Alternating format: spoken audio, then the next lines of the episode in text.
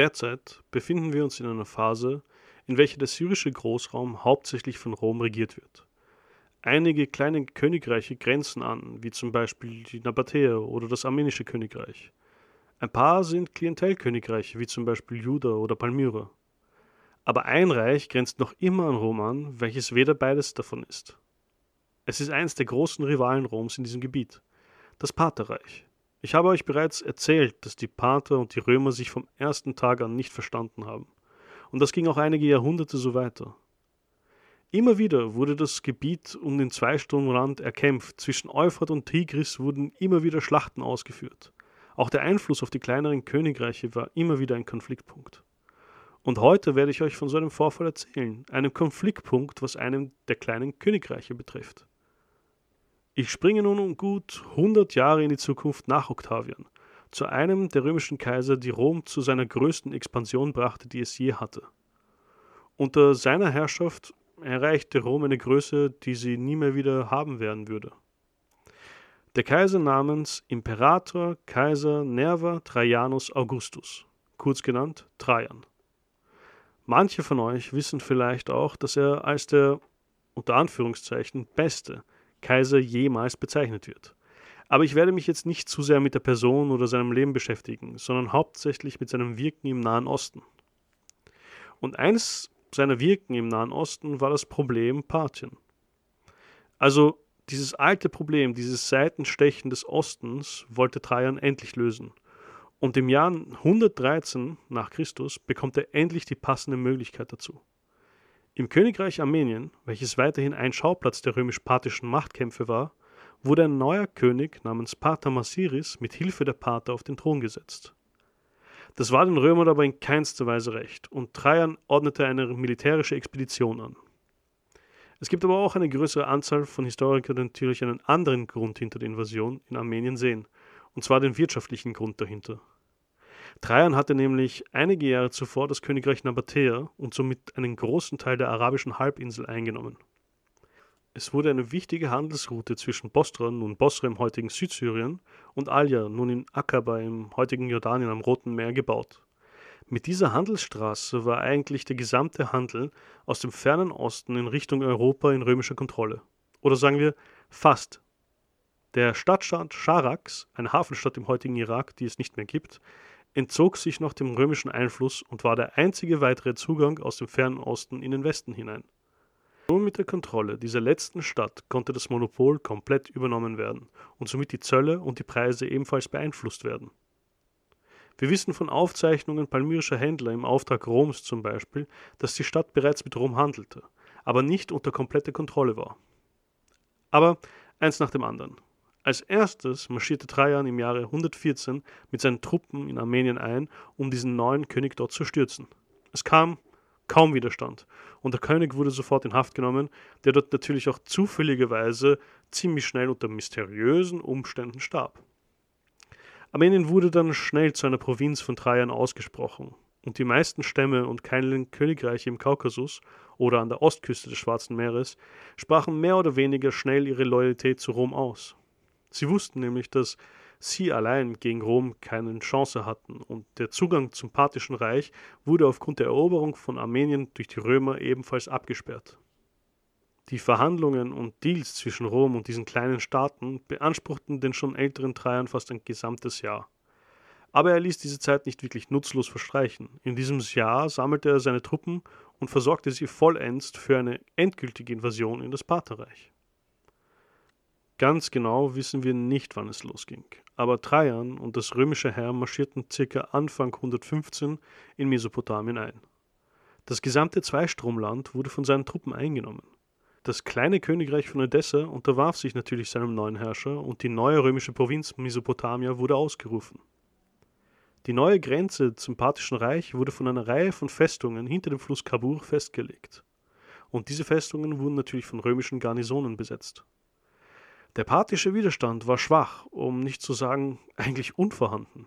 Der gesamte nördliche Teil von Mesopotamien war nun römisch, Armenien und der Kaukasus ebenfalls. Trajan aber wollte nicht nur das nördliche Mesopotamien für sich, sondern ganz Mesopotamien. Im Frühjahr 116 befahl er den weiteren Einmarsch, und das wunderte bis heute noch alle Historiker.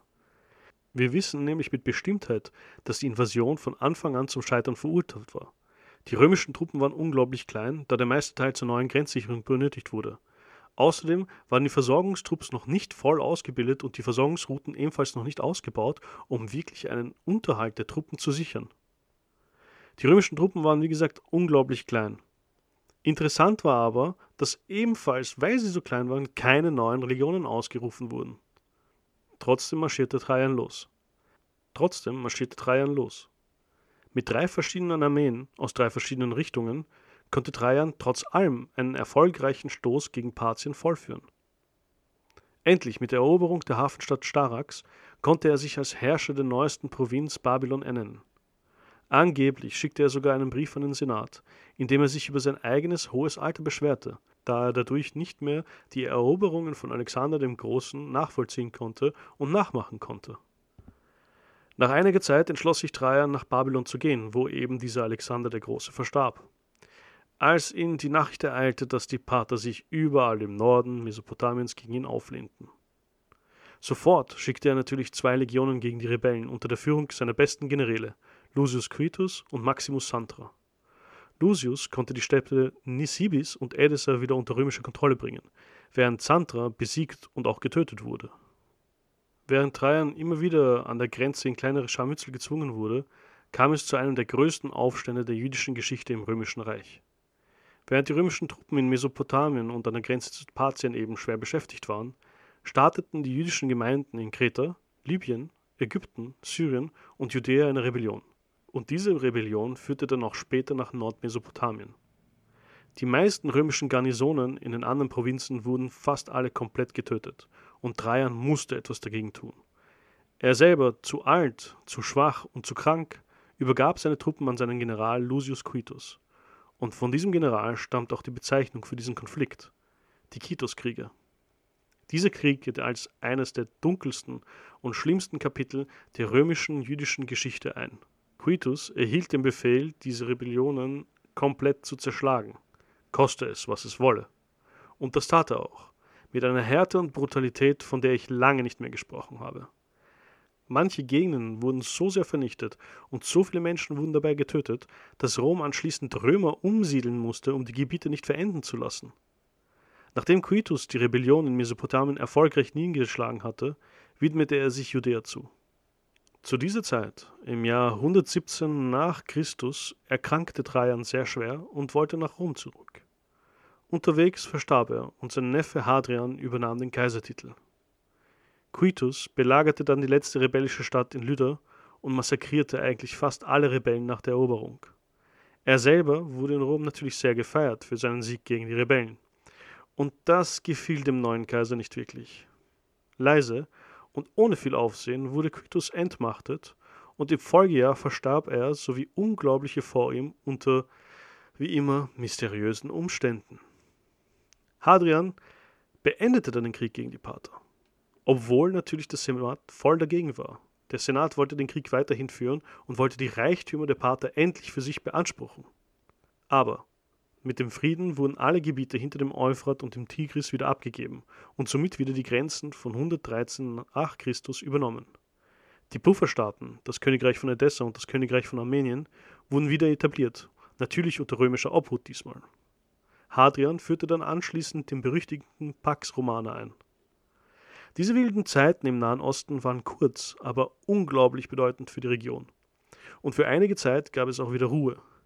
Der Handel mit dem fernen Osten generierte unglaublich viel Geld. Mehr als die Römer es gedacht hatten, und sie wussten ganz genau, dass sie dieses Gebiet unter allen Umständen heilen mussten. Einige Jahre später, 132 nach Christus, kam es natürlich wieder zu einem Aufstand, und diesmal wieder in Judäa. Diesmal waren die Römer aber noch brutaler als sonst. In den nächsten drei Jahren des Konflikts kam es zu angeblich 500.000 toten Juden. Teilweise wurden die Gebiete komplett ausradiert und die Bevölkerung massakriert bis zum letzten Mann. Und diese Gebiete wurden auch so stehen gelassen als Warnung für alle anderen, die sich noch irgendwie überlegt hatten, einen Aufstand anzuzetteln gegen die römische Herrschaft. Nach dem Sieg der Römer wurde die Tora und der jüdische Kalender verboten. Die jüdischen Schriften wurden am Tempelberg verbrannt und ihre Gelehrten wurden dort exekutiert. Statuen der römischen Götter, insbesondere des Gottes Jupiter, wurden dort erbaut und die Kaiser erhielten dort ebenfalls Statuen. Dem jüdischen Volk wurde nun verboten, Jerusalem, jetzt genannt Alea Capitolana, zu betreten. Rom tat alles, um das Volk zu demütigen und zu brechen. Mit Hadrians Tod 161 nach Christus folgte dann das Doppelkaisertum unter Mark Aurel, der stoische Philosophenkaiser, und Lucius Verus, der Herrscher des Ostens. Im Machtwechsel dachte sich der parthische König, dass er sich nun Armenien wieder zurückholen konnte, da Rom in seinen Augen mit dieser neuartigen Doppelmonarchie geschwächt war.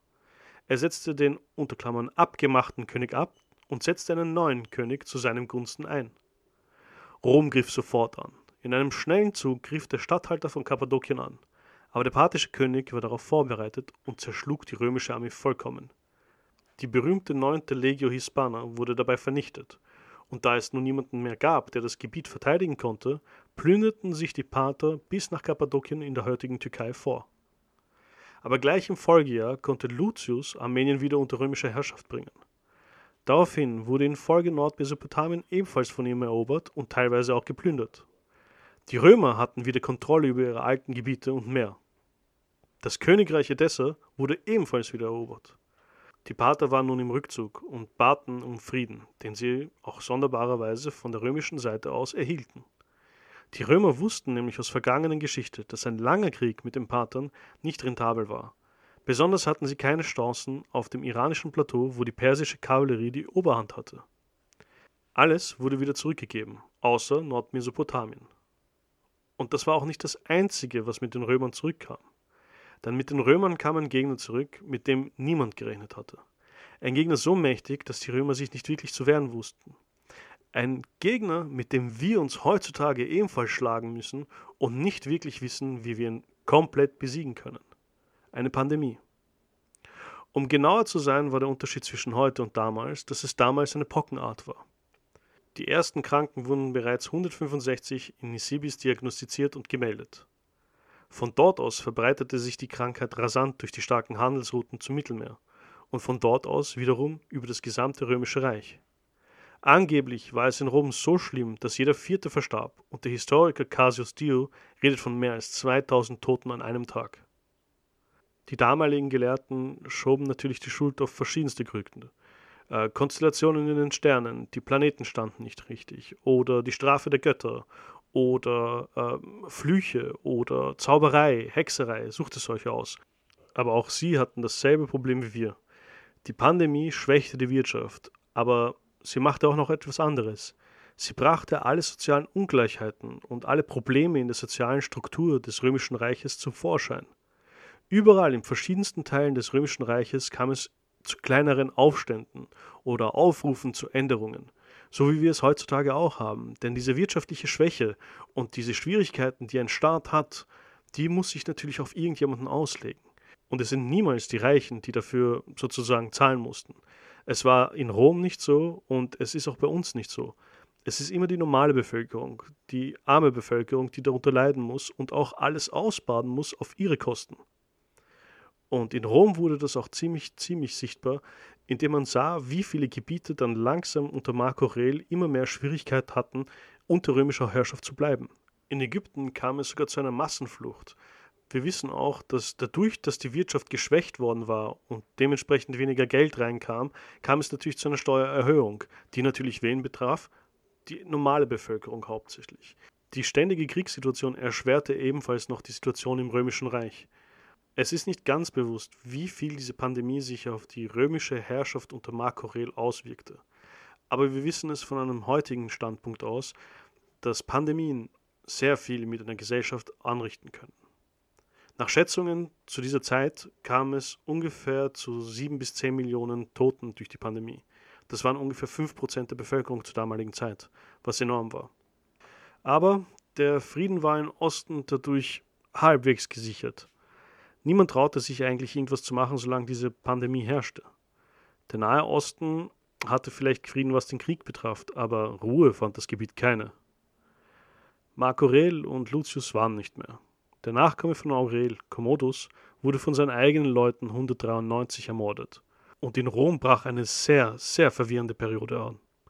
Das zweite Vierkaiserjahr. Und Syrien wird darin wieder eine sehr, sehr große Rolle spielen.